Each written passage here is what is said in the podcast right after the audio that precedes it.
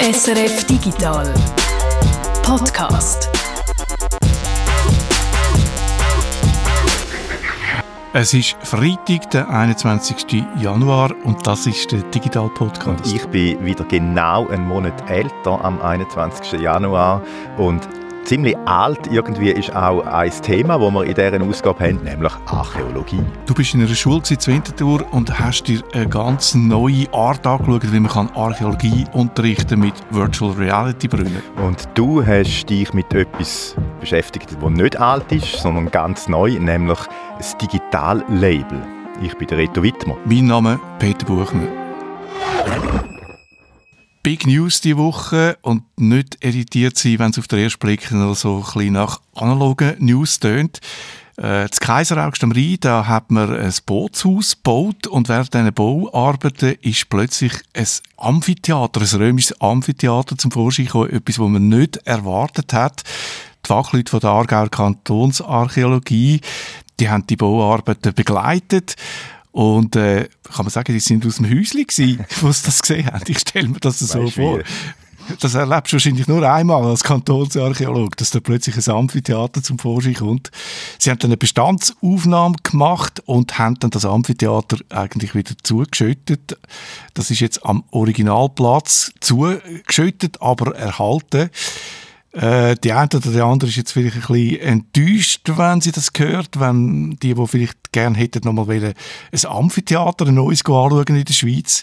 Es wäre vielleicht auch noch praktisch gewesen für Lehrerinnen oder Lehrer, die Archäologie unterrichten, die Trümmer durchnehmen, weil wenn man da so einfach in einem Museum steht, vor einer Vitrine und dann die äh, Fundsachen sind ja meistens Münzen, wie es nicht mehr anders gibt, wenn man das anschaut, dann ist das oder kann das schon ein bisschen äh, trocken sein.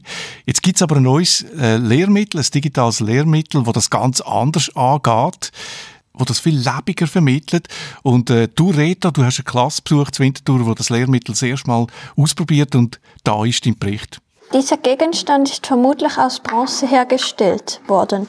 Er ist ca. 5 cm Schulhaus Guggenbühl, Winterthur. Die zwölfjährige Florina präsentiert ihren Gespönli gerade die Analyse von einem Fundstück, wo sie in der letzten Stunde ganz genau angeschaut hat.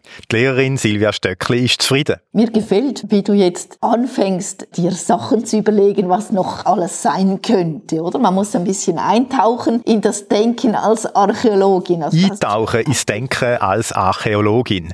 Da soll das immersive Arbeit Arbeitsheft ermöglichen, wo Silvia Stöckli zum ersten Mal ausprobiert. Entwickelt hat das Lehrmittel ein Team von der Zürcher Hochschule der Künste.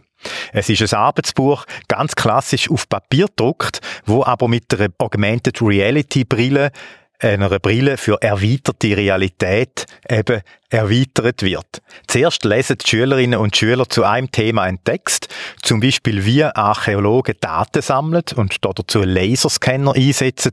Dann gehen sie in die Vergangenheit graben. Da macht man so Ausgrabungen. Sagt Florina und ihre Kollegin ergänzt. Also man probiert möglichst viel von den früheren Zeiten zu erforschen aber ohne, dass es dreckige Hände gibt. Wenn sie die Brillen anlegen, erscheint ein Objekt im Schulzimmer vor ihren Augen, erzählt Florina. Man hat eigentlich das Schulzimmer gesehen, aber man hat halt im Schulzimmer innen noch Sachen gesehen. Das macht das Ganze dreidimensional, sagt ihre Lehrerin. Aber nicht nur. Sondern halt auch historisch dimensional, oder? Dass man kann Zürich in verschiedenen Jahrhunderten oder Jahrtausenden sehen oder im Boden verschiedene Schichten können anschauen. Und dann kann man zum Beispiel einen sogenannten Kettenverteiler finden. Das sind vier, etwa einen halben Meter lange Ketten, die aus irgendeinem Grund zusammengemacht sind. Archäologen haben das Objekt 2017 beim Zürcher Uetliberg gefunden. Im virtuellen Raum können die Schülerinnen und Schüler dann das Objekt mit einem Maßband vermessen.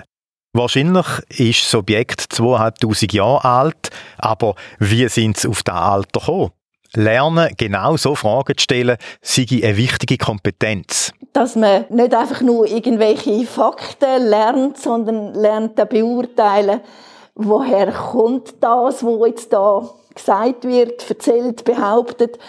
Wie, wie kommt man zu dem Schluss? Da sei das immersive Arbeitsheft ein gäbiges Mittel, um so Kompetenzen zu vermitteln. Über die Archäologie raus, bis hin zum Fach Medien und Informatik. Weil wer lernt, Fakten zu beurteilen, kann dann da zum Beispiel auch besser in den sozialen Medien. Hat das jetzt Hand und Fuß, was ich da jetzt lese? Und für das muss man dann wirklich auch können wissen, wie kommt die Information zustande. Da schließt sich der Bogen schon wieder mit den sozialen Medien, oder? Das ist eine fächerübergreifende Kompetenz, die wir hier entwickeln. Mit einem Lehrmittel, wo schon ein bisschen speziell ist, die Mischung aus analog und digital, das ist ein bisschen komisch, sagt Florina. Man hat ein Buch vor sich aber man sieht trotzdem irgendwie etwas wie im Computer rein. Und weil noch immer nicht ganz klar ist, welche Funktion der Kettenverteiler hat vor 2500 Jahren, blättern sie weiter im Buch, wo auch ein Computer ist irgendwie, liest, leitet die Brille an, vermisst das Objekt. Also die sind auch irgendwie kürzer als die hinteren. Liest weiter, analysiert. Also der Kälte sind meistens Sachen mit mitgegeben worden. Stellt Fragen. Vielleicht hat man sie im Kampf gebraucht. Diskutiert. Also ich weiß nicht, dass Schmuck anliegen. Also wenn ich das gehört, dann habe ich den Eindruck, dass Immerse Arbeitsheft, wie das heißt, das hat sein Ziel erreicht. Ja, den Eindruck hatte ich also auch vor Ort. Die Schülerinnen sind äh, wirklich motiviert und haben, glaube ich, auch den Spass an dem immersiven Arbeitsheft, wo übrigens in der früheren Pilotphase ganz anders geheißen hat, nämlich der digital Archäologie-Koffer. Ich finde, da trifft es auch noch äh, ziemlich gut. Also es ist wirklich eindrücklich gewesen vor Ort, um auch zu sehen, wie selbstverständlich eigentlich die umgegangen sind mit etwas, was doch recht neu ist. Und wir haben gerade die Florina gehört, die gesagt hat, man hat ein Buch vor sich, aber man sieht trotzdem etwas wie in einem Computer drin. Ich finde den Satz ziemlich äh, gelungen. Äh, das beschreibt halt so das hybride Lehrmittel, analog, digital. Mich hat jetzt aber schon ein Wunder genommen, was die Überlegungen sind, um es eben genau so zu machen. Und ich habe den Jonas Christen gefragt. Er ist wissenschaftlicher Mitarbeiter an der ZHDK. Er ist spezialisiert auf Visualisierungen und Projektleiter von dem immersiven Arbeitsheft. Also die Frage an ihn, wieso haben sie nicht gerade auf ein gedrucktes Arbeitsheft verzichtet und eben auf ein Lehrmittel gesetzt, wo zum Beispiel nur Augmented Reality braucht? Zuerst war die Überlegung, wirklich das auch so zu machen. Wir haben zuerst nur, nur Augmented Reality Brille brauchen und gesagt, man hat dann das Buch vor sich oder zuerst ist sogar noch ähm, so ein Marker gewesen, ein Blatt, wo speziell beschriftet ist, wo man sich dann drumherum bewegt hätte und mit dem eigentlich Zeit beeinflusst. Man denkt, man läuft dann drumherum und während man sich selber bewegt, tut man Zeit führen oder hindern spulen und so eigentlich den Ablauf von dieser Geschichte beeinflussen. Wir haben dann aber relativ schnell bei den ersten Tests gemerkt, dass das einerseits mit der äh, Methodik zum selber die Zeit beeinflussen schwierig ist, weil man will dann vielleicht auch mal näher angehen, etwas anschauen und wenn man sich dann ein bisschen bewegt, gibt es gerade grosse Sprünge in der Zeit und so haben wir dort relativ schnell müssen an dieser Mechanik nochmal ein bisschen schrauben. Das ist mal das eine gewesen. Und das andere war, dass wir gemerkt haben, dass vielleicht die Technik auch könnte die Leute ablenken eigentlich vom Inhalt und das ist auch ein bisschen unsere Erfahrung aus Virtual Reality Projekten auch, dass man, weil man sich noch nicht so an die Medien gewöhnt ist, dann überfordert ist von dem, wo man visuell und über Audio alles aufnimmt und dann gar nicht so vom Inhalt eigentlich viel mitbekommt. Also das heißt, die Leute brauchen ein bisschen Zeit, um das zu absorbieren und um sich da zurechtzufinden. Und wenn man ihnen dort zu viele Details will können beibringen und es geht ja da jetzt nicht um Unterhaltung nur, sondern mehr auch wirklich etwas zu lernen, dann müssen wir das in einem anderen Medium machen. Und darum haben wir eigentlich das dann auseinandergetrennt und gesagt, wir nutzen eigentlich die Vorteile von beiden Medien. Das eine ist das Arbeitsheft, das kennen eigentlich die Leute und können das durchschaffen und lesen und aufnehmen, wie sie sich gewöhnt sind. Und die Sachen, die man nicht in einem Heft können zeigen können, die man nicht über das Lesen oder über ein Einzelbild können gut erklären können, die tun wir in die Augmented Reality und nutzen eigentlich so den Vorteil vom anderen Medium. Vielleicht noch kurz, was ist die Überlegung gewesen, dass wir nicht mit Virtual Reality geschafft haben? Das hat vor allem damit zu tun, dass wir die Erfahrung haben, dass die Leute sich das noch nicht so gewöhnt sind ebenfalls. Und dann, wenn sie die Brille anhaben, fühlen sie sich vielleicht nicht so wohl. Gerade in einer Schulklasse kann das sehr unangenehm sein. Man weiß nicht, stehen die Leute um einen herum, filmen sie einem sogar noch, während man das Headset hat. Man weiß nicht, laufen wir etwas rein, wenn man jetzt einen Schritt vorwärts macht. Und von dem her ist für uns eigentlich klar gewesen, dass man es so in einem Schulsetting nicht brauchen können und haben um Augmented Reality eigentlich genommen, wo die Informationen drüber leitet, statt dass man mit allen Sinnen so völlig abgeschottet ist. Und so können die Leute auch noch die anderen ähm, Personen sehen im Raum und wissen, wer neben einem sitzt und ähm, ja, sind so nicht so desorientiert.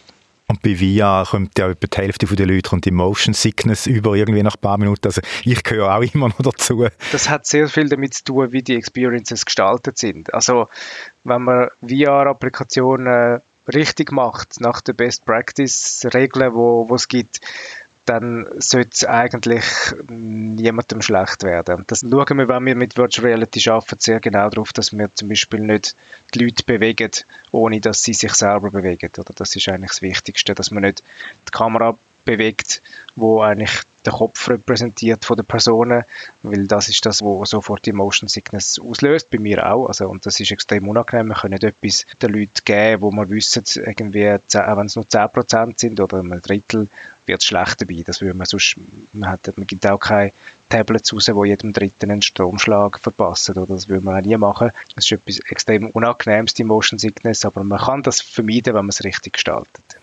So Augmented Reality in Lehrmitteln generell jetzt, also unabhängig von äh, eurem Projekt, gibt es da auch noch anders? Oder sind ihr da jetzt eigentlich sehr äh, so Pionier? Also wie verbreitet ist das schon? Ja, es, es, wird recht viel versucht mit Augmented Reality, aber auf den Tablets oder einfach so Mobile Devices zu schaffen. Und äh, das gibt es ja auch sonst jetzt im Alltag, kommt man immer mehr mit äh, so Apps oder auch Webseiten in äh, Kontakt, wo von so Funktionen Gebrauch machen. Da haben wir halt eine tiefere Hürde oder man braucht nur ein Handy für das. Aber dafür hat man noch so äh, wie eine Scheibe zwischen sich und dem Objekt. Also man schaut dann schlussendlich gleich wieder auf einen Bildschirm, wo etwas anzeigt. Und der Vorteil von der Brille ist halt, man hat das an, um äh, verbindet wirklich das virtuelle Objekt mit der echten Umgebung und, und das ist halt viel ähm, eine größere Immersion, man ist mehr drin, man verbindet das besser mit der Realität. Aber das heißt halt, es ist eine recht große Hürde. Man braucht die Geräte, die sind erstens mal ziemlich teuer noch. Die Leute sind sich noch nicht so gewöhnt, damit umzugehen. Sie sind, das muss man auch ganz ehrlich sagen, noch nicht ganz äh, Consumer geeignet. Also es, man muss ein bisschen wissen, wie man mit denen umgeht. Es ist von dem her auch verständlich, dass es noch nicht so viel gibt für die Schule. Es ist nicht so, dass jetzt wir die Einzigen gewesen wären, die auf die Idee gekommen sind, sondern es ist von vielen sicher auch bewusst die Entscheidung, dass man noch nicht die grossen technischen ähm, Apparaturen will äh, ins Schulzimmer bringen, aber einfach aus den genannten Gründen von Kosten und vom, vom Aufwand und vom sich einschaffen müssen. Von dem her ist das jetzt eine gute Chance gewesen, dass wir mit dem äh, Forschungsprojekt mal etwas haben können ausprobieren, mal einen Schritt weitergehen, ohne dass wir es gerade kommerziell müssen können verwerten nachher. Und es gibt uns jetzt weitere Erfahrungen, wo vielleicht auch andere können davon profitieren, wo man anfängt zu sehen, wo kann man es wirklich brauchen, wo macht es Sinn. Wir würden ja nicht sagen, dass man schlussendlich jeden Unterricht muss mit so einer Brille absolvieren, sondern das sind so punktuelle Einsätze, wo das sicher Sinn macht. Und vielleicht gibt es ja auch jetzt für andere Leute dann äh, die Möglichkeit, jetzt von unseren Erfahrungen auch zu profitieren und zu schauen, wo das zum Einsatz soll kommen. Gerade auch, weil jetzt die Brillen in den nächsten paar Jahren viel mehr verbreitet werden sein und auch viel günstiger werden. Das kann man eigentlich schon jetzt sagen.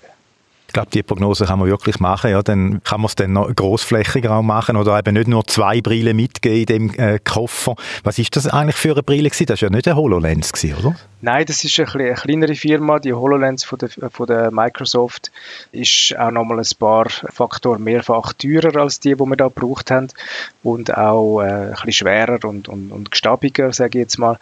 Das ist von der Firma Andreal. Die haben eigentlich als erste wirklich so auf den breiten Markt gebracht, also eine kleine Brille, die langsam ein bisschen aussieht wie, äh, und sich anfühlt wie eine normale Sonnenbrille. Es ist noch ein bisschen schwerer und es ist noch, sitzt ein bisschen ungewohnt und es braucht noch so ein Gerät, das daran angeschlossen ist, wo man sich an einen Gürtel hängen kann zum Beispiel. Aber es kommt langsam in die Richtung und das ist, äh, ja, das ist das Modell Andreal gewesen und es gibt jetzt eben aber verschiedene Hersteller, die äh, probieren, so ähnliche Produkte auf den Markt zu bringen. Das ist mir eben aufgefallen, als ich in, in, ins äh, Klassenzimmer reingekommen bin, sind sie da gehockt mit dieser Brille und ich habe wirklich erst gedacht, hör, die haben ja Sonnenbrillen an, weil ich eigentlich das Bild erwartet, so das HoloLens Bild, wo ja schon ein bisschen wuchtiger, also gerade auf einem kleineren Kopf dann von einem, von einem Kind, was noch wuchtiger würde aussehen, oder? Äh, das hat mich also noch, äh, noch wirklich noch erstaunt. Ja, und es wird auch mehr Brille geben, wo das beides können, also wo Virtual Reality und Augmented Reality können. Ähm, sogenanntes Pass-Through AR heißt das, also wo Kameras auf der Virtual Reality Brille drauf sind, die Umgebung aufnehmen und mir das wieder auf die Brille eigentlich zurückspielen. Das heißt, kann dann umschalten zwischen Virtual Reality und Augmented Reality. Und wenn man dann ein solches Produkt hat, wo auch ähm, dann einiges günstiger sind, dann kann man auch schauen, allenfalls wird es dann für Schulen auch interessant, dass sich so, äh, wie man es von Medienwagen sonst kennt, mit Laptops drauf, dann so einen Wagen mit solchen Brüllen anzuschaffen, wenn dann das Angebot mal da ist, auch um wirklich viel pädagogisch gut gestaltete Experiences können machen mit den Kindern. Wie sieht es aus so bezüglich Projekt? Sind da schon an neuen digitalen Lehrmitteln dran oder ist da noch etwas in Zukunft, wo könnte kommen? Ja, also im Moment äh, ist halt immer bei den Forschungsprojekten, ähm, wir machen das ja über die Zürcher Hochschule der Künste, über äh, Knowledge Visualization und wir haben dort wie ein, ein zeitlich und äh, auch inhaltlich beschränkten Auftrag gehabt für die Forschung und wir schauen jetzt, äh, wo wir das können weitertreiben können. Wir sind aber im Gespräch mit äh, Leute von der Uni Zürich zum Beispiel auch andere Inhalte noch aufzubereiten. Und wir möchten schauen, ob es da weitere Förderung gibt, dass man könnte zum Beispiel den menschlichen Körper äh, so visualisieren. Ich denke, das wäre ein sehr ähm, ein naheliegender Einsatz, dass man zum Beispiel könnte mit der Brille auf ein anderes Kind drauf schauen und sich vorstellen, was äh, im Körper passiert, äh, wie die Stoffwechsel funktionieren. Das sind auch so Themen, wo wir müssen schauen, sind die im Lehrplan 21 äh, verankert, also können wir dort einen guten Anschluss finden finden, dass es dann für die Lehrpersonen auch interessant ist, die Sachen zu brauchen und es nicht etwas ist, was so völlig abgekoppelt ist vom normalen Unterricht. Oder das müsste auch verbunden werden mit anderen Lehreinheiten, die man sowieso macht. Also da hoffen wir, dass wir äh, in diesem Bereich weitermachen können. Wir haben in der Repo vorher gehört, wie die Lehrerin sagt, dass es eben wichtig ist, dass man äh, hinterfragen lernt, oder? Also, äh, woher haben so Archäologinnen und Archäologen eben das Wissen, dass jetzt da die Kette 2500 Jahre soll alt sein. Und wir haben ja dann den Bogen gemacht zu äh, sozialen Medien. Das heißt, wenn äh, Schülerinnen und Schüler lernen, eben hinterfragen, woher Infos kommen, dann äh, ist ja dann das auch nützlich, eben zum Beispiel, wenn sie sich in sozialen Medien bewegen. Das heißt eigentlich, ist da Archäologie irgendwo fast fächerübergreifend dann. Also es geht dann eben irgendwo hin bis zu Medieninformatik, also dem Fach, der Digital Archäologie-Koffer, ist eben nicht nur Archäologie. Ja, das ist ein guter Punkt und dort äh, wäre es sicher interessant, wenn man dort noch ein bisschen mehr könnte anknüpfen und dann eben der MINT-Gedanke, der da ein bisschen dahinter steht, auch hinter dem Projekt, also wo es auch darum gegangen ist, den Leuten eben zu zeigen, dass ähm, in der Archäologie viel geschaffen wird mit diesen digitalen Methoden, die aus anderen Bereichen kommen, aus der Medizin oder aus der Vermessung, dass die jetzt in der Archäologie gebraucht werden äh, zum Erforschen von diesen Objekten, von den Grabungen und dass man gleichzeitig aber immer noch die, die Unsicherheit eigentlich immer drin hat. Das ist, äh, das ist einfach so, wir werden nie 100% sicher sein, wie die Leute gelebt haben früher, für was die Objekte gebraucht worden sind, wie sie sie benutzt haben, wie, wie sie genau geredet haben. Das ist ganz wichtig, dass wir das möchten überbringen, dass man dort eine Unsicherheit immer dabei hat. Und wenn äh, die Schülerinnen und Schüler das können mitnehmen und eben nicht nur für die Archäologie sehen, sondern auch für andere Bereiche vom Leben, dann wäre das äh, ja, eine wertvolle Lektion das Projekt ist ja nicht irgendwie aus einem Archäologiefonds oder so finanziert, sondern aus Geldern, wo eigentlich genau da wenden, so das Fächerübergreifende. Ja, genau. Also das ist die Akademie der Wissenschaften in Schweiz fördert das äh, mit ähm, einem großen Topf jährlich Projekt, wo ähm, vor allem auch Hochschulen ausgeführt werden und wo eigentlich immer zum Ziel haben, MINT-Fächer zu fördern und auch eben vor allem bei Leuten, die vielleicht jetzt nicht gerade so den Zugang haben, äh, Schülerinnen und Schüler, die nicht gerade jetzt für Mathe und Informatik sich äh, sehr interessieren per se, dass man ihnen nachher zeigen, dass es noch andere Zugänge gibt, dass die Themen überall verankert sind und das äh, hoffen wir, dass wir das mit dem Projekt haben können machen weil wir eben gerade von einer anderen Seite gekommen sind, von den Geisteswissenschaften eigentlich und von der Archäologie und äh, können zeigen, dass es den Zusammenhang gibt und wer weiß, vielleicht ist die eine oder der andere nachher auch interessiert da mehr zu erfahren darüber, wie jetzt die Technologien wirklich funktionieren, wie eine Drohne wirklich funktioniert oder was ein CT-Scan oder eine fotogrammetrische Aufnahme von einem Objekt ist und dort vielleicht äh, sich noch ein bisschen vertiefen. Eine Beobachtung, die die Schulklasse, wo ich war, gemacht hat, ist, dass die Brille noch ein bisschen schwierig oder heikel ist, wenn man lange Haare hat. Also das heißt, wir müssen die Haare aufbinden und das haben sie nicht gemacht, aber dann ist dann, bei der einen habe ich es beobachtet, die ist dann immer so da gehockt mit der Brille und hat dann so hinten immer mit der einen Hand ihre Haare aufheben. Da habe ich natürlich gedacht, ja, ihr habt ja die Brillen auch getestet, aber habt ihr sie denn nur mit Buben getestet? Das ist ein guter Punkt. Es ist bei uns dem Team sind nicht nur Männer, aber es hat niemand richtig lange Haare. Das ist tatsächlich so. Und darum genau sind die Tests vor Ort wirklich wichtig für uns. Das ist in der letzten Schulklasse ist das nicht aufgekommen. Äh, ich weiß nicht, ob dort äh, gerade andere Modeströmung herrscht. Aber es ist genau darum wirklich wichtig, dass man immer ja, möglichst eine breite Palette von, von Leuten hat, die das testen. Es ist auch ein Thema Brüllenträger. Könnt ihr das nutzen? Könnt ihr die Brille einfach drauf tun? Oder müssen Sie dann noch eine spezielle Apparatur dazwischen schalten, dass es wieder scharf ist? Also solche Sachen, äh, ja, da müssen wir noch einiges weiter testen, bis wir all die äh, verschiedenen Leute können richtig bedienen können. Danke vielmals für die Informationen. Gern geschehen, danke.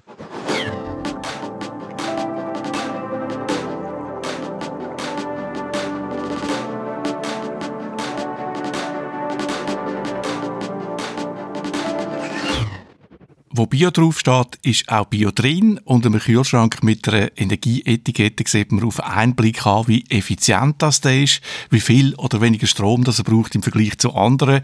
Das sind nur zwei Beispiele für Label. Es gibt noch viel mehr. Es gibt Label für den Verbrauch von Autos, es gibt Label für ökobewusste Unternehmen, wenn es ums Investieren geht. Und aus der Schweiz kommt jetzt ein Label für digitale Dienste und Apps das Digital Trust Label. Hinter dem Label steht Swiss Digital Initiative. Die Stiftung wird mit dem Label so mehr Transparenz bringen und schaffen, also äh, das Vertrauen der Nutzerinnen und Benutzer auch in digitale Dienste stärken. Die Leitung dieser Stiftung die liest sich wie ein Who is Who aus Wissenschaft, Politik und Wirtschaft. Altbundesrätin Doris Leuthardt ist aktiv dabei. Der André Kodelski. Es sind Leute dabei von der ETH, von der Uni Zürich, die das äh, Label begleitet haben. Also von äh, Konsumentinnen, Organisationen, Leute, die sich organisieren für Datenschutz. Die Stiftung steht unter dem Patronat von Uli Maurer. Ueli Muro ist ein Allerweltsname, genauso wie Reto Wittmer. Darum gibt es auch bei SRF noch einen zweiten Reto Wittmer, nämlich einen Sportredaktor. Und beim Ueli Muro ist es natürlich der Bundesrat. Und dann gibt es aber noch einen ETH-Professor, Ueli Muro. Er ist der Koryphäe für äh, Kryptographie. Das Patronat von dieser Stiftung hat der Ueli Maurer. Seit der letzten Woche gibt es auch die neue Corona-Warn-App schon abgeladen. Nein, nein. Ich komme nicht raus mit dem Zeug, mache ich auch nicht. Da ist der Bundesrat Ueli Maurer, der ganz offen dazu gestanden ist, dass er manchmal mal so ein seine liebe Mühe hat mit diesen Apps, wie zum Beispiel der Covid-Tracing-App, wo wir von dem Label gehört haben, sind wir ja ziemlich skeptisch gewesen. Wir haben das Gefühl gehabt, Digitalisierung, digitale Dienste, das ist doch viel zu komplex. Da kann man nicht einfach so ein Label drauf drucken, wie bei, bei Lebensmitteln oder bei einem Kühlschrank zum Stromverbrauch. Du hast dich mit dem Label darum äh, jetzt intensiver beschäftigt, mal geschaut, was steckt denn genau dahinter. Ich bin jetzt darum gespannt, wie du das siehst. Schauen wir doch jetzt zuerst einfach einmal darum die Fakten an. Beim Bio-Bereich, da gibt es ja verschiedene Label, zum Beispiel die Knospe. Wie sieht das neue Digital Trust Label aus? Das ist ein Fingerabdruck, äh, ja, wirklich, es geht aus einem Fingerabdruck, rote Farbe, da hat es ein weißes Kreuz drin, ein Schweizer Kreuz. Und wenn man auf das Logo klickt, dann sieht man äh, vier Icons, also man kommt schon mehr Informationen über. Vier Symbole, wo für vier Aspekte stehen, wo das Label berücksichtigt. Das sind Sicherheit, Datenschutz, Zuverlässigkeit und äh, die faire Interaktion mit Nutzerinnen und Nutzern. Jetzt, wenn eine Firma so ein Label überkommt, ist das ziemlich aufwendig. Ich weiß da von äh, Kolleginnen und Kollegen, die vor vielen Jahren so die ISO-Zertifizierungen müssen durchmachen in der Firma, die es dort mal geschafft haben. Wie sieht es jetzt da aus? Was muss eine Firma machen, dass sie das Label überkommt? Es ist tatsächlich ein aufwendiger Prozess. Ein Unternehmen, das das Label will, das muss äh, insgesamt 35 Punkte oder Bedingungen erfüllen. Die werden angeschaut von einem Auditor. Das ist eine externe Firma, die auf so äh, Kontrolle äh, spezialisiert ist. Und äh, eben die schauen die 35 Bedingungen an, ob die erfüllt sind oder nicht. 35 Bedingungen, vier Bereiche. Schauen wir mal in den ersten Bereich rein. Sicherheit.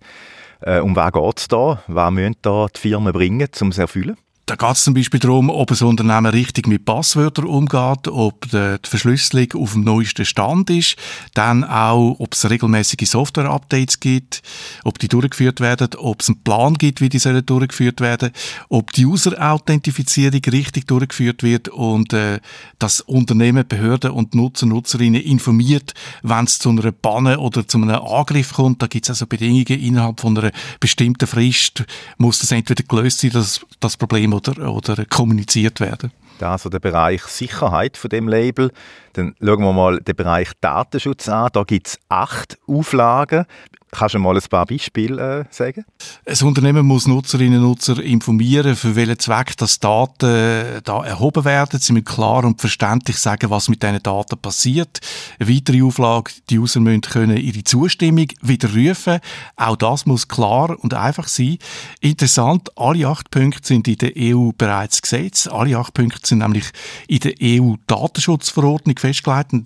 Das ist kein Zufall, wo die Verantwortlichen von dem Label den Anforderungen Anforderungskatalog zusammengestellt haben, da haben sie geschaut, was es schon für Standards gibt, eben zum Beispiel die Datenschutzverordnung oder die äh, ISO-Standards, die du vorher erwähnt hast. Man hat bewusst nicht das Rad neu erfinden, sondern man hat äh, äh, eben geschaut, was es schon gibt und was man da schon kann brauchen. Aber da könnte man ja den Teil jetzt eigentlich im Label auch weglassen, wenn es ja in der EU schon da ist.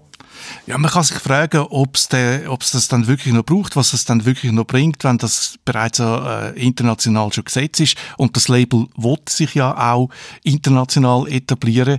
Äh, viele Schweizer Firmen halten die äh, europäische Gesetzgebung schon ein, weil sie nicht wollen, äh, zwei äh, verschiedene Webseiten müssen unterhalten, eine für die Schweiz und eine für den EU-Raum.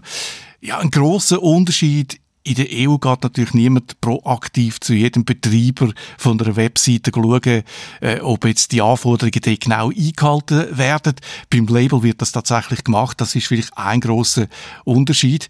Auch äh, bei der Sicherheit sind von diesen zwölf Anforderungen sechs von der Datenschutzverordnung inspiriert. Ich glaube, es gibt dann dort auch noch solche, die aus einem ISO-Standard kommen. Und jetzt gerade bei grossen Firmen gehe ich davon aus, dass die die etablierten Standards einhalten und das Label äh, das richtet sich jetzt das erste Mal an grosse Firmen, weil das ist recht teuer, den Prozess durchzumachen. Das äh, fängt bei 18.000 Franken an. Bei den Kosten habe ich mir sagen lassen.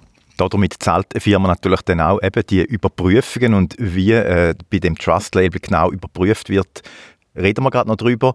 Schauen wir aber zuerst noch schnell die anderen beiden Kategorien an, neben der Sicherheit und dem Datenschutz, nämlich Zuverlässigkeit und Fairness. Bei der Zuverlässigkeit gibt es ganz unterschiedliche Punkte, die da zusammengefasst worden sind.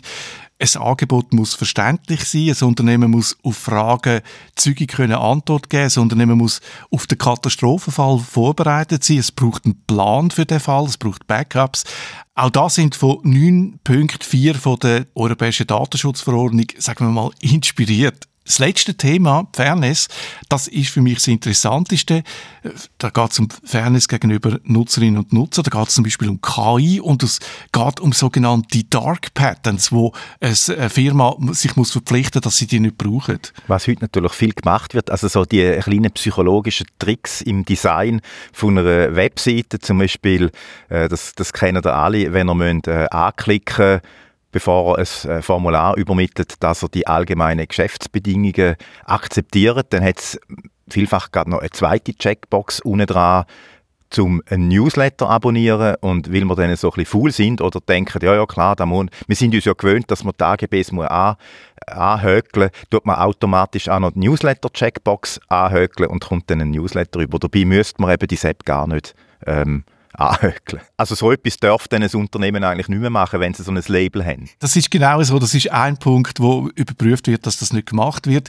Interessant finde ich, äh, es geht aber noch viel weiter. Das äh, Unternehmen muss sich zum Beispiel verpflichten, dass sie nicht Software einsetzen, wo darauf abzielt, dass Leute abhängig gemacht werden. Das ist ja ein grosses Thema bei Social Media. Da Kritikerinnen und Kritiker werfen grossen Anbieter von diesen Plattformen vor, sie die Dienst absichtlich so konzipieren, mit wissenschaftlicher Methode fast, dass es, sagen wir mal, so gewirkt hat, eben, dass man die Leute halt möglichst lange auf der Plattform kann halten und dass es zum Teil, kann man sagen, eine Suchtwirkung hat. Sogwirkung, finde ich ein sehr cooles Wort. So, wirst so reingesaugt in, in Newsfeed. Ja, Facebook zum Beispiel, da gibt es den, den blauen Kreis mit der roten Zahl drin, wo dann anzeigt, wie viele Messages das man schon äh, bekommen hat, die eben noch nicht gelesen sind. Und dann, ja, dann gehst du halt immer wieder schauen. Das gibt wirklich so ein bisschen, ja, hat schon einen Suchtfaktor. Die Usermanipulation oder eben der, der Suchtfaktor, die Sogwirkung, das ist ein Thema bei der Fairness. Ein ganz wichtiges Thema sind äh, Algorithmen, die mit äh, Methoden von der künstlichen künstliche Intelligenz schaffen. Das Unternehmen muss informieren, wenn sie so einen KI-Algorithmus im Einsatz haben. Vor allem, wenn es ein Algorithmus ist, der einen Entscheid trifft. Das Unternehmen muss informieren, was für Daten das der Algorithmus braucht, was Ziel ist und warum dass sie den Algorithmus einsetzen.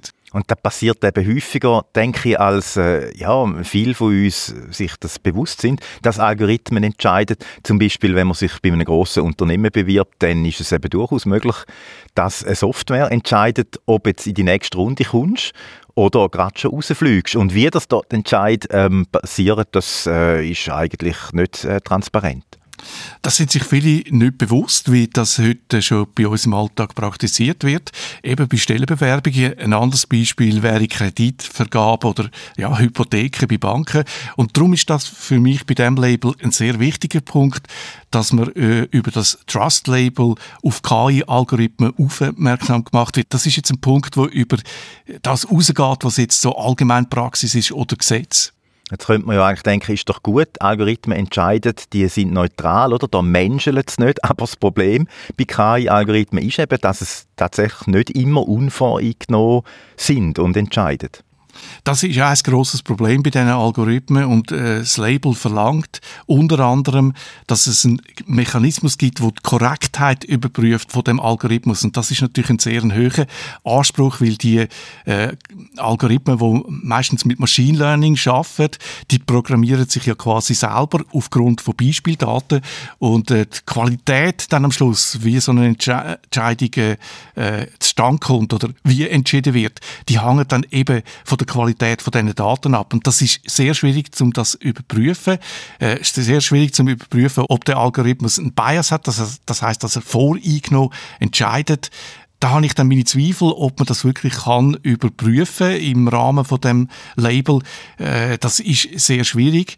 Ich finde aber der Themenkreis Fairness, das ist der interessanteste Abschnitt. Da geht das Label eben deutlich weiter, als was heute Praxis ist.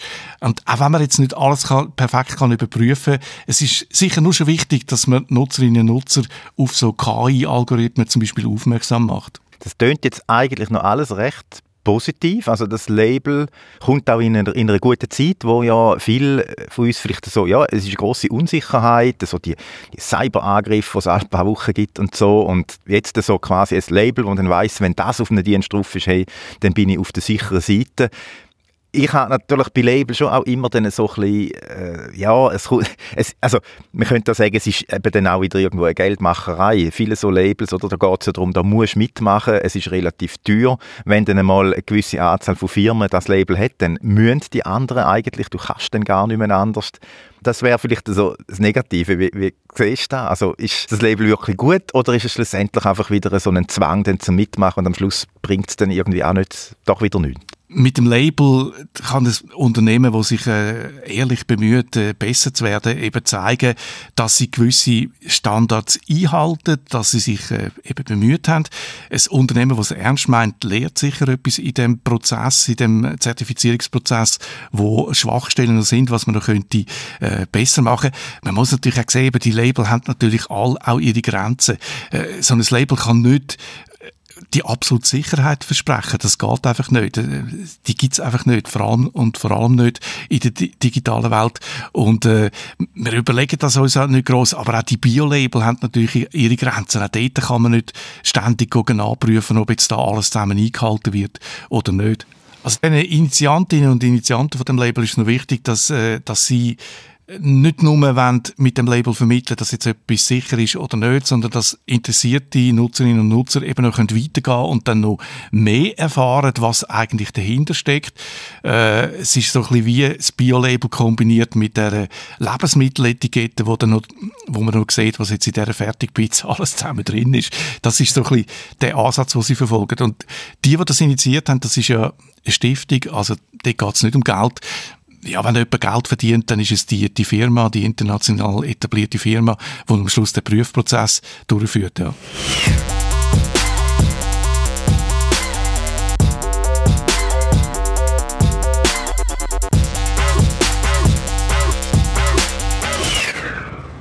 Wir haben noch aktuelle Meldungen. Microsoft hat äh, Activision Blizzard übernommen, die Game-Firma, für sage und schreibe 70 Milliarden Dollar und hat äh, den Rekord von der letzten Woche quasi pulverisiert. Dort ist es ja noch um schlappe 16 Milliarden gegangen. Es ist also seismisch liest man also in den, in den Kommentaren, äh, ein, ein Erdbeben in der, in der Game-Industrie, das kann man wirklich nicht anders sagen. Es ist eine riesige Zahl, es ist mit, äh, mit Abstand die grösste äh, Übernahme, die es je gegeben hat äh, in der Game-Industrie. Es ist auch mit Abstand die grösste Übernahme, die Microsoft je tätigt hat.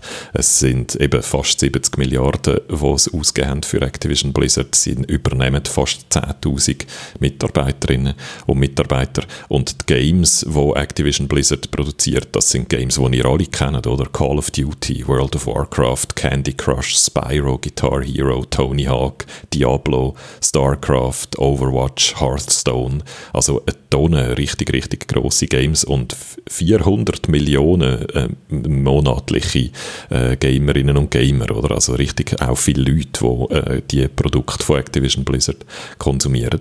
Und das macht jetzt Microsoft Game Studios zum drittgrößten, wenn man es nach Umsatz berechnet. Also Tencent und Sony sind noch größer und dann kommt dann gerade Microsoft. Also es ist ein riesen Deal, die Zahlen sind alle riesengroß und äh, die Börse hat auch ziemlich reagiert. Finde ich aber noch interessant, also was dort vor allem passiert ist, ist, dass der Kurs von Sony, vom grossen Konkurrent oder die, die Playstation machen, äh, stark eingebrochen ist. Die haben glaube ich irgendwie, wenn ich es richtig im Kopf habe, 20 Milliarden Dollar vernichtet in kürzester Zeit und umgekehrt sind ähm, praktisch alle Kurse von den anderen kleineren, aber immer noch grossen äh, Game-Entwicklern aufgegangen. Also Ubisoft, Square, äh, Capcom, Konami, alle denen ihre äh, Aktienkurse sind gestiegen.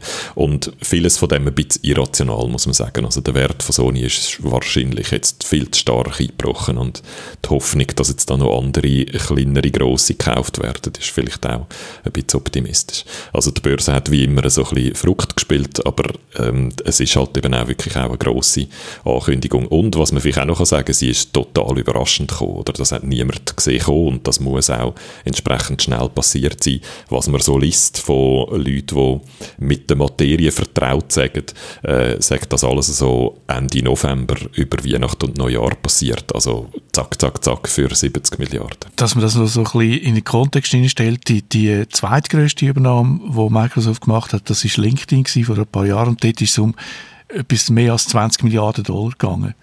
Und was auch noch verrückt ist, die Transaktion findet in Cash statt, so wie ich das gesehen habe. Also es geht nicht wie bei der letzten Übernahme, wo wir die letzte Woche darüber berichtet haben, um äh, Aktien, die da getauscht werden, sondern es geht um Geld. wo Microsoft offenbar hat und wo man vielleicht auch noch sagen muss, wo ein, ähm, jetzt viel weniger Geld nötig gewesen wäre als noch vor einem Jahr oder so. Und da gibt es einen sehr direkten Grund für das, nämlich der äh, Skandal, wo Activision Blizzard drinsteckt seit etwa einem Jahr. Da geht es ja um miese diskriminierende Arbeitsbedingungen. Oder es gibt einen Haufen auch Mitarbeiterinnen und Mitarbeiter von Activision Blizzard, die sehr unglücklich sind mit den Zuständen dort.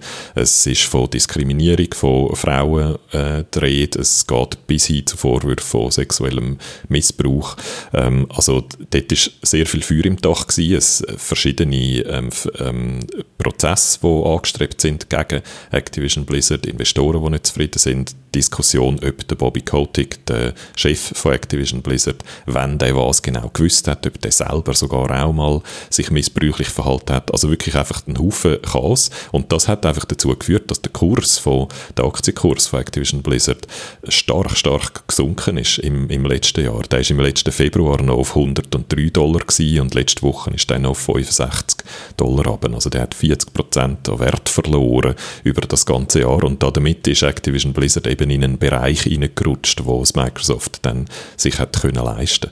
Das ist so das eine. Und dann das andere, was man auch noch erwähnen muss, Blizzard, der Teil von Blizzard, die kämpfen eigentlich seit längerem, die haben seit langem keinen so richtigen Hit mehr gehabt, oder? Die haben World of Warcraft ist in einem Zustand, wo viele Fans nicht mehr so richtig lässig finden. Ähm, Overwatch ist äh, auch unter Druck mit anderen äh, Games wie Valorant oder so von der Konkurrenz. StarCraft ist gar nicht mehr aktuell, also Blizzard fehlt so ein bisschen ein Hit seit längerem es ist noch lustig, oder jetzt kauft Microsoft Activision. Vorher hat Activision sehr viel äh, selber jeweils gekauft und die haben praktisch jedes Studio, das sie gekauft haben, immer sofort gerade zu einem Studio gemacht, wo ihnen muss helfen bei Call of Duty. Oder? Activision ist sehr stark äh, Call of Duty Bude geworden in der letzten Zeit. Und ähm, da, also beide, sowohl Blizzard wie auch Activision, sind eigentlich nicht mehr so auf dem Höhepunkt von ihrem kreativen Schaffen, aber sie sind eben einfach sehr groß und sehr erfolgreich was Stutz, wenn man auf den Stutz schaut. Wer steckt hinter dem Deal? Wer hat das eingefädelt? Das weiß man nicht so genau öffentlich, aber es sieht sehr danach aus, wenn einfach die beiden CEOs das äh, sehr direkt miteinander verhandelt haben. Der Bobby Kotick ist der CEO von Activision Blizzard und der Phil Spencer ist der, der die Microsoft Game Studios leitet. Und da ist eben alles drin, oder? Also es sind sowohl eben die eigenen Game-Entwickler-Studios drin, wie auch die Xbox, die Plattform, die Konsole und äh, Abo-Dienste wie der Game Pass und so. Und das hat eigentlich der Phil Spencer alles äh, unter sich und hat das auch selber ähm, gebracht, oder? Der ist schon ewig bei Microsoft, der ist seit 1988 bei Microsoft. Der hat früher so Encarta und Microsoft Money und so Sachen gemacht.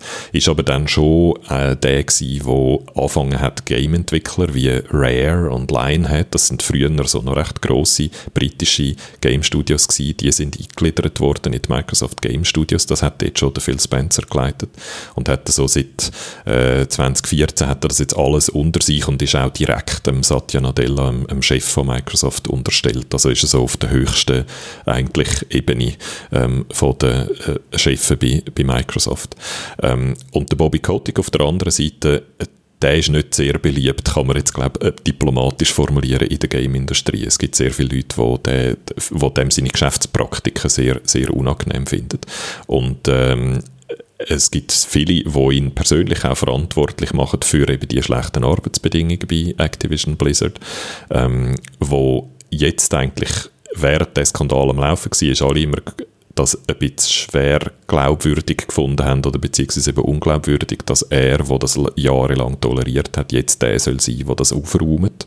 Und jetzt sieht es tatsächlich so aus, wie wenn er das nicht aufräumt. Das ist, es gibt zwar noch keine offizielle Bestätigung, dass er effektiv nicht mehr Chef ist dann von Activision Blizzard, aber es äh, eben wieder die Vertraulichen, die, die mit der Materie vertraut sind, die Leute sagen, er wird jetzt noch während dem Übergang, das ist jetzt eine Übergangsphase von mindestens einem Jahr oder so, bis, der, bis die Übernahme abgewickelt ist, wird er noch Chef bleiben und wenn es dann nächstes Jahr abgeschlossen ist, die Übernahme, dann äh, wird er das Unternehmen verlassen. Gehen eigentlich alle im Moment davon aus. Und wird das Unternehmen mit richtig viel Geld verlassen. Seine Abgangsentschädigungen sind so in der Gegend von 300 Millionen Dollar angesetzt und er haltet Aktien von Activision Blizzard im Wert von ungefähr 400 Millionen. Also der wird richtig, richtig teuer entschädigt, das Unternehmen wahrscheinlich verlassen und andere können das jetzt aufräumen, was er äh, verantwortet hat. New York Times äh, hat ja einen Podcast mit der Cara Swisher, eine der bekanntesten Technologiejournalistinnen, und am 10. Januar hat sie ein Gespräch veröffentlicht mit dem äh, Phil Spencer. Äh, recht interessant zum Hören, vor allem weil er, er weiß das natürlich dort schon von dem Deal und tut natürlich nicht der gleiche. Das ist im Nachhinein noch lustig zum Hören. Er wirkt auch aus, nach außen sehr so zugänglich. Er ist einer, der jetzt in der Gamer-Szene, wo glaube ich viele noch gern haben, äh, weil er häufig auch Sachen sagt, wo Gamer gern hören, oder wie, dass er auf äh, Cross-Plattform äh, besteht, zum Beispiel, also dass, äh, dass Leute, die auf einer Xbox sind, können ein Spiel spielen, wo Leute auf der Playstation ebenfalls können spielen und die dann miteinander können spielen. Er ist einer, der sich stark für Rückwärtskompatibilität eingesetzt hat auf der Xbox als Beispiel und der Game Pass, der kommt eben auch sehr gut an. Und das ist, denke ich, kurzfristig so der Hauptgrund Grund, oder, warum Microsoft Activision Blizzard kauft, Game Pass füttern. Der Game Pass ist ein Abo, da zahlt man monatlich etwas und kann dann Spiele spielen, die neu rauskommen. Oder? Sowohl für Xbox-Spieler als auch für PC-Spielerinnen und Spieler. Es gibt kein anderes Angebot, wo man so viele Games äh, und eben auch so viele neue Games überkommt äh, wie bei dem. Und dort geht es genau um das, oder das Stärken, die Plattform stärken. Also die PC, Windows-PCs, äh, die zum Gamen verwendet werden und die Xboxes stärken und das, das Abo attraktiver machen. Ähm, um das geht es in erster Linie. Ähm, und da stellt sich jetzt sofort die Frage, oder? Ja, was heißt das jetzt für die Games, die Activision Blizzard äh, produziert? Sind denn die in Zukunft nur noch auf äh, PC und oder Xbox äh, spielbar? Wenn man jetzt eine Playstation hat zum Beispiel, wird man in Zukunft nicht mehr Call of Duty können spielen, oder? Das ist die äh, Frage, die sich wahrscheinlich viele Gamerinnen und Gamer, vor allem eben die Call of Duty Fans, jetzt stellen. Von denen gibt es einen Haufen. Und das kann man im Moment Moment einfach noch nicht sagen. Ähm, die, Im Moment sagen sie offiziell immer, wir wollen verschiedene Plattformen unterstützen, wir tun alle Verträge, die wir jetzt haben, natürlich erfüllen, auch nach, nach der Übernahme. Also das heißt, die bestehenden Call of Duty Games, die wird man natürlich auch nächstes Jahr noch können auf einer Playstation spielen, aber so das nächste, übernächste Call of Duty, dort wird man es dann müssen sehen, oder vielleicht ist das dann eins, wo plötzlich nur noch auf dem PC und der Xbox läuft. Und ich glaube, was man auch schon prognostizieren kann, der Game Pass wird sicher teurer werden der ist jetzt noch recht günstig. Das, ich habe in einem Podcast, den ich gelesen habe, haben sie gesagt, wir sind dort noch so in den, in den Flitterwochen, oder? Das ist ein neues Angebot und darum ist er noch günstig. Der möchte jetzt noch Leute gewinnen, oder? Möglichst viel. Wenn dann, die haben jetzt schon 25 Millionen Leute haben so einen Game Pass und wenn es dann noch mehr sind, dann wird der teurer werden, so wie wir das jetzt bei Netflix ja zum Beispiel auch erleben wir haben ja schon das letzte Mal darüber geredet, dass es in der, in der Branche eine Konsolidierung gibt, also dass äh, die Grossen die Kleinen aufkaufen, Activision, Tencent, Sony, Embracer. Ist das gut oder schlecht? Ich glaube, du hast das letzte Mal auch schon etwas dazu gesagt.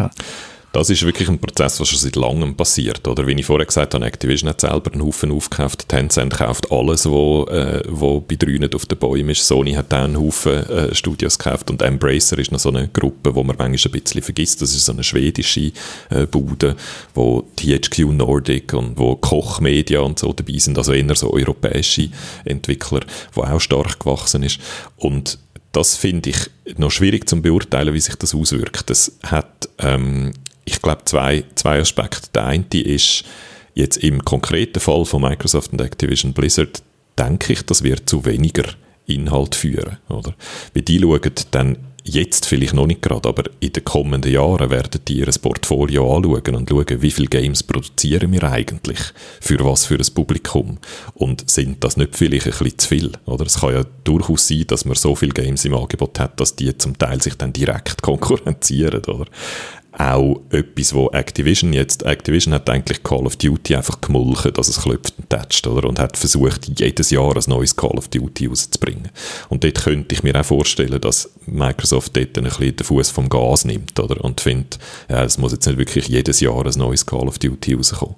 Also, es könnte zu weniger Inhalt führen. Das ist manchmal noch gut, oder? Manchmal willst du lieber ein bisschen länger warten und das gleiche Game noch ein bisschen länger spielen, als, als dafür irgendwie, als jedes Jahr ein Game überzukommen, das eigentlich noch mehr oder weniger das Gleiche ist. Also das könnte durchaus auch positiv sein, aber es könnte eben auch dazu führen, dass es einfach ein bisschen weniger Konkurrenz gibt und alles ein bisschen weniger innovativ ist und sich ein bisschen langsamer bewegt und so, oder? Das, äh, das ist so der, der eine Aspekt. Und der andere, denke ich, da geht es so um Kreativität, oder?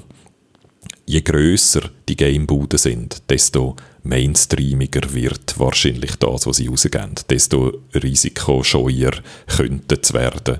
Man macht einfach so das, was üblich ist, oder? Man macht so das, was als Best Practice gilt in der Industrie. Und dann sehen alle Game ein bisschen gleich aus und fühlen sich ein bisschen gleich an, oder? Das könnte eine Auswirkung sein. Es könnte aber, muss man sagen, auch in die andere Richtung gehen, oder? Bis jetzt ist Microsoft eigentlich ähm, recht so hands-off gewesen, wie die Amerikaner sagen. Sie haben eigentlich den Studios, die es gekauft haben, häufig recht viel kreative Freiheiten gegeben. So das beste Beispiel ist Psychonauts 2. Das ist so eines der besten Games vom letzten Jahr äh, gewesen. und das hat, das ist nur rausgekommen, weil äh, Microsoft Double Fine gekauft hat und ihnen dann recht viel Freiheiten gelassen hat, das Game dann auch rauszubringen, oder? Und da besteht jetzt natürlich die Hoffnung unter den Gamerinnen und Gamer, dass sie auch in Zukunft eben auch mit Activision Blizzard Studios ähnlich verfahren und dass durch das die Sicherheit da ist, oder, von den vielen Ressourcen im Hintergrund. Man hat eine riesige Cloud-Infrastruktur Kultur, man hat äh, äh, Entwicklungen im Bereich VR und Augmented Reality und künstliche Intelligenz und Data-Analysen und all die Sachen, die der riesige Microsoft-Konzern sonst eben noch macht, oder?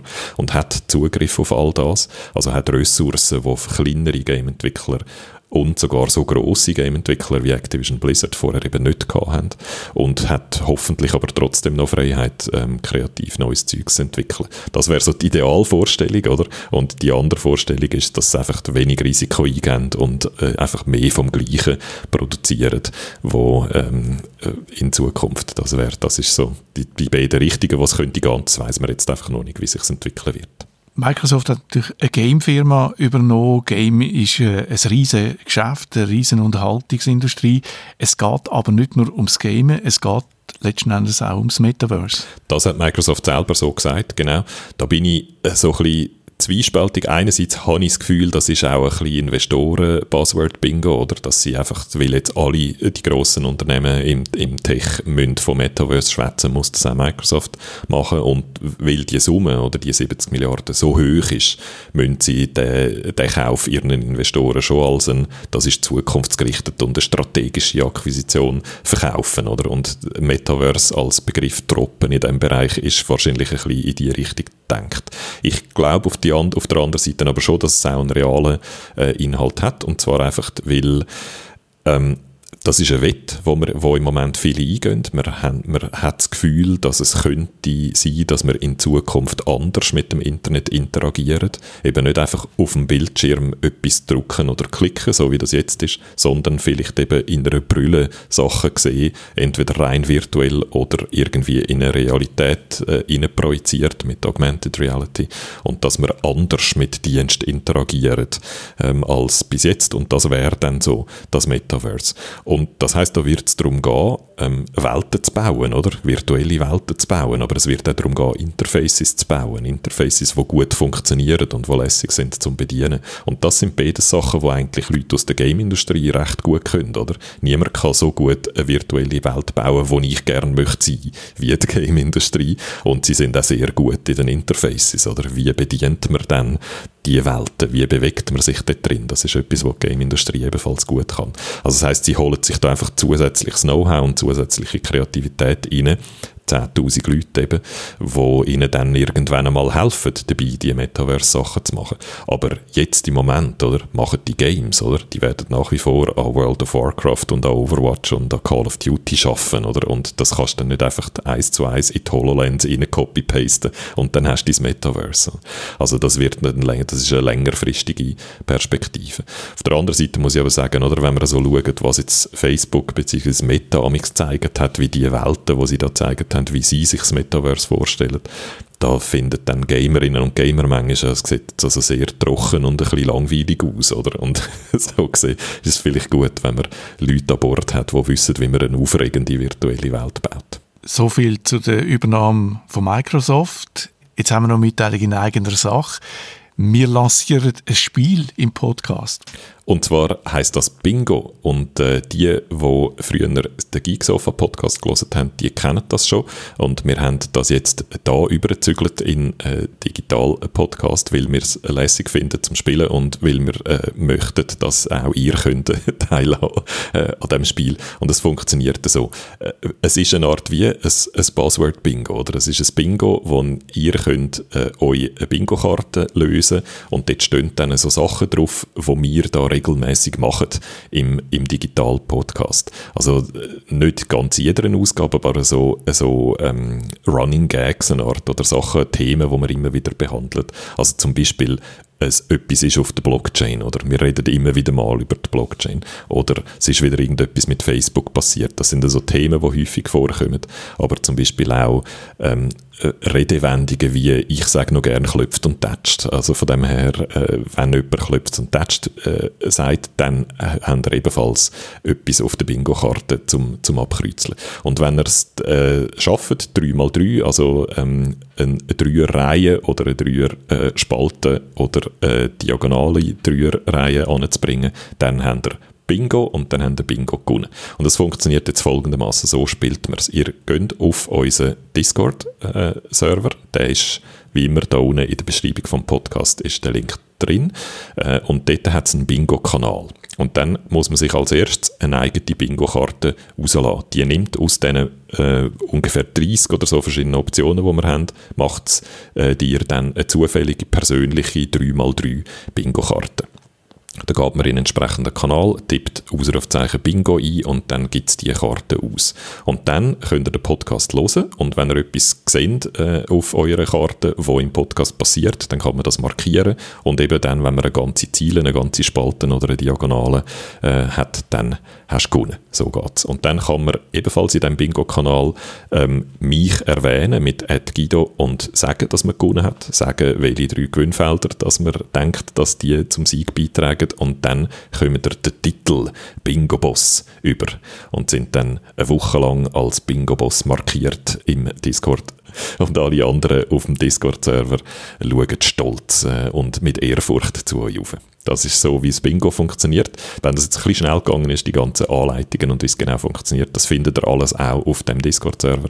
Und jetzt wünsche ich viel Spaß und hoffe, dass jemand von euch Bingo hat.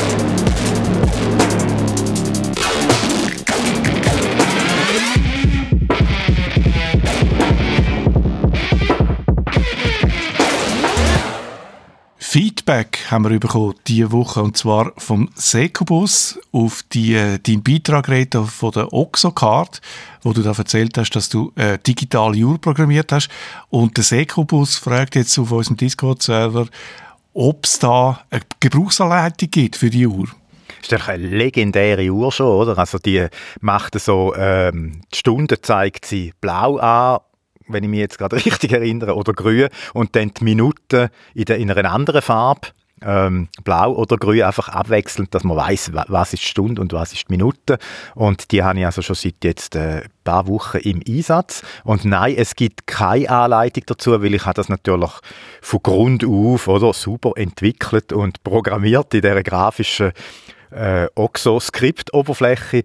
Aber das ist natürlich Open Source und darum habe ich äh, heute Morgen dann den, den Link auf das Skript im äh, Discord publiziert. für den Sekobus, aber natürlich auch für alle anderen, die sich da interessieren für meine Uhr. Und ich glaube, es ist keine halbe Stunde gegangen, hat dann zum Beispiel schon der Olla reagiert und einen Optimierungsvorschlag äh, für meinen Code äh, postet und jetzt ist eigentlich schon die ganze Stunde jetzt bis zu dem Zeitpunkt, wo wir den Podcast aufnehmen, ist ähm, Diskussion jetzt am Laufen, wie man das Skript noch besser machen Ich glaube, meins ist nicht wirklich so äh, gut. Ich gebe das auch zu. Was mich besonders freut, ist, dass es mittlerweile so weit sind, dass es schon am entwickeln sind von einer Laufschrift, dass man eben die Stunden- und Minutenanzeige gar nicht immer muss wechseln sondern dass es irgendwie dann äh, viel cooler angezeigt wird. Ich bin jetzt noch nicht dazu gekommen, das genau anzuschauen, aber ich werde natürlich dann da das eine Skript, das der Resty noch gepostet hat, werde ich natürlich auch gerade mal anschauen und ähm, ausprobieren bei mir auf der Oxocard. Also sehr cool, was da gerade wieder abgeht auf unserem Discord. Äh, Server und wenn auch ihr wollt, äh, mitmachen, vielleicht da im ähm, das Skript von mir anschauen, dann äh, kommt einfach auf den Discord, wie das da funktioniert, also wie ihr auf den Server kommt, da ist der Link äh, im Beschrieb zu dem Podcast. Das äh, Skript ist Open Source, nicht auf GitHub, gibt es auf Discord dafür. Und auch auf Discord hat uns der Automatenbrot noch ein Feedback gegeben zum letzten Podcast. Ich habe ja früher Fagott gespielt, habe ich im letzten Podcast erzählt und ich habe gesagt, mit Fagott ist man praktisch auf klassische Musik beschränkt. Es ist nicht so, wie wenn man Trompete spielt. Mit Trompete hat man ein unglaublich breites Spektrum von äh, Oberkreiner über Südamerika bis eben auch Klassik und Jazz. Mit dem Fagott ist das eher schwierig. Und äh, der Automatenbrot ist da nicht einverstanden gewesen, gefunden, das eine veritable Falschaussage und hat einen Link gepostet, wo jemand Jazz macht mit dem Fagott.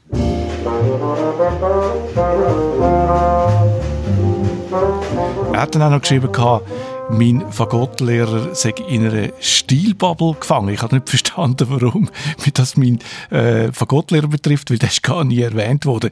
Ich sehe das anders. Oder ich habe ein Video gefunden, wo man sieht, wie jemand mit einem Gartenschlauch Horn spielt. Also der bastelt mit dem Gartenschlauch ein, äh, ein Horn äh, 3,70 Meter Gartenschlauch braucht er dazu.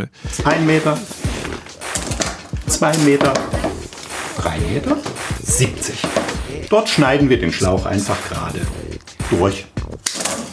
Auf der einen Seite tut er einen Trichter drauf und auf der anderen Seite bastelt er ein Mundstück aus, aus einem Stück Plastik, wo ich nicht ganz verstanden habe, was das eigentlich ist. Und dann geht er äh, in ein Symphonieorchester und spielt dort ein Duett mit einem professionellen Hornist.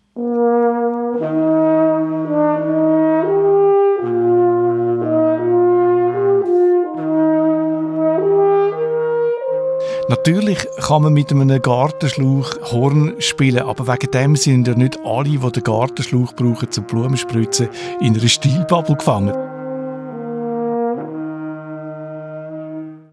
Dann wissen wir jetzt auch, wie ein Fagott äh, tönt, also das Instrument, das du früher noch gespielt hast. Da fände ich es jetzt noch fair, dass wir auch noch schnell reinlassen ins Instrument, das ich früher noch gespielt habe, nämlich Blockflöte.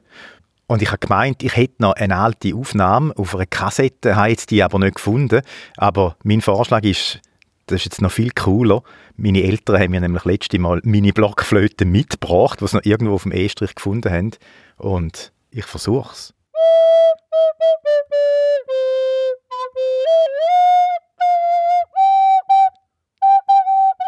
Jazzig, oder? Wir sind am Schluss von dem Podcast für alle, die noch dabei geblieben sind. Ich wünsche euch eine gute nächste Woche, bleibe gesund und bis am Freitag. Ciao zusammen.